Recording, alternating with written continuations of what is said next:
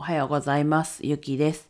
登録者数500人超えの簿記 YouTube の配信をしたり、ネットで稼ぐための初心者のサポートをしています。はい。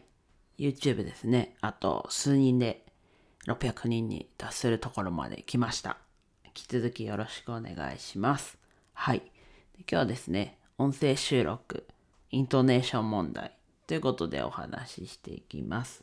はい。過去にもね、当座預金？当座預金って言っちゃうんですね。当座預金。ん？普通預金。当座預金。うん。そこのイントネーションがね、ちょっとこう、当座預金って言っちゃうっていう問題があったんですけど、今回ですね、次の YouTube が小口現金という、こう、現金の話、3部構成なんですけど、それのラストに小口現金があるんですけど、ね、そこもイントネーションが最初ちょっと違ってて、小口現金って言ってました。はい。で、そこはね、この前のその当座預金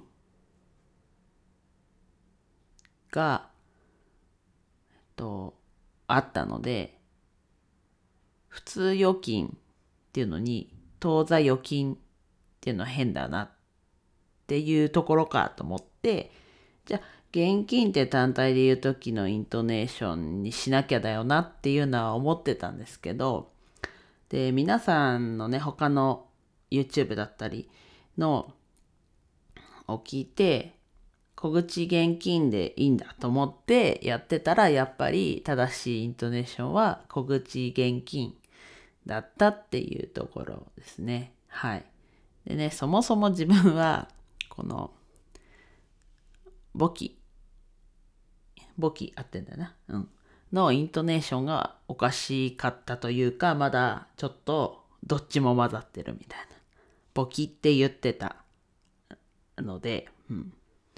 そこもね、やっぱりこう、言い訳な感じになっちゃうんですけど、まあね、やっぱこういろんな方言があるので、まあイントネーションもね、こう方言の数だけイントネーションもあるというか、そんな感じだと、まあそんな数はないか。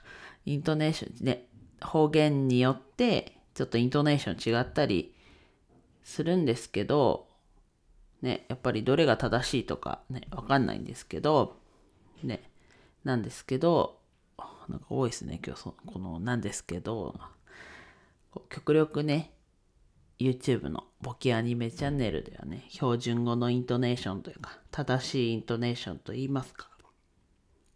ね、それでやっていきます。はい。なかったら、イントネーション違くねってちょっと言ってもらえると、はい。この音声配信はちょっと、そのまま、ね、じそのままの自分でいこうと思うので、ちょっとイントネーションが違っても、ちょっと生温かい目で見守っていただけると幸いです。はい。でね、皆さんもね、こう自分のイントネーション、当たり前だったけど、実はなまってましたみたいな、イントネーション違ってましたって言葉ってありますかね？なんかね、あったらコメント欄とかで教えてもらえると嬉しいです。はい。なんかこう皆さんとね、こう、なんだろう。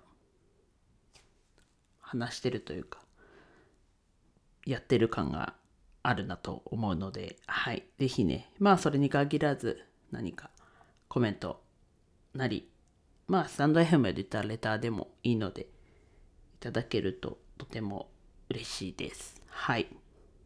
では以上です。今日も一日楽しく過ごしましょう。ゆきでした。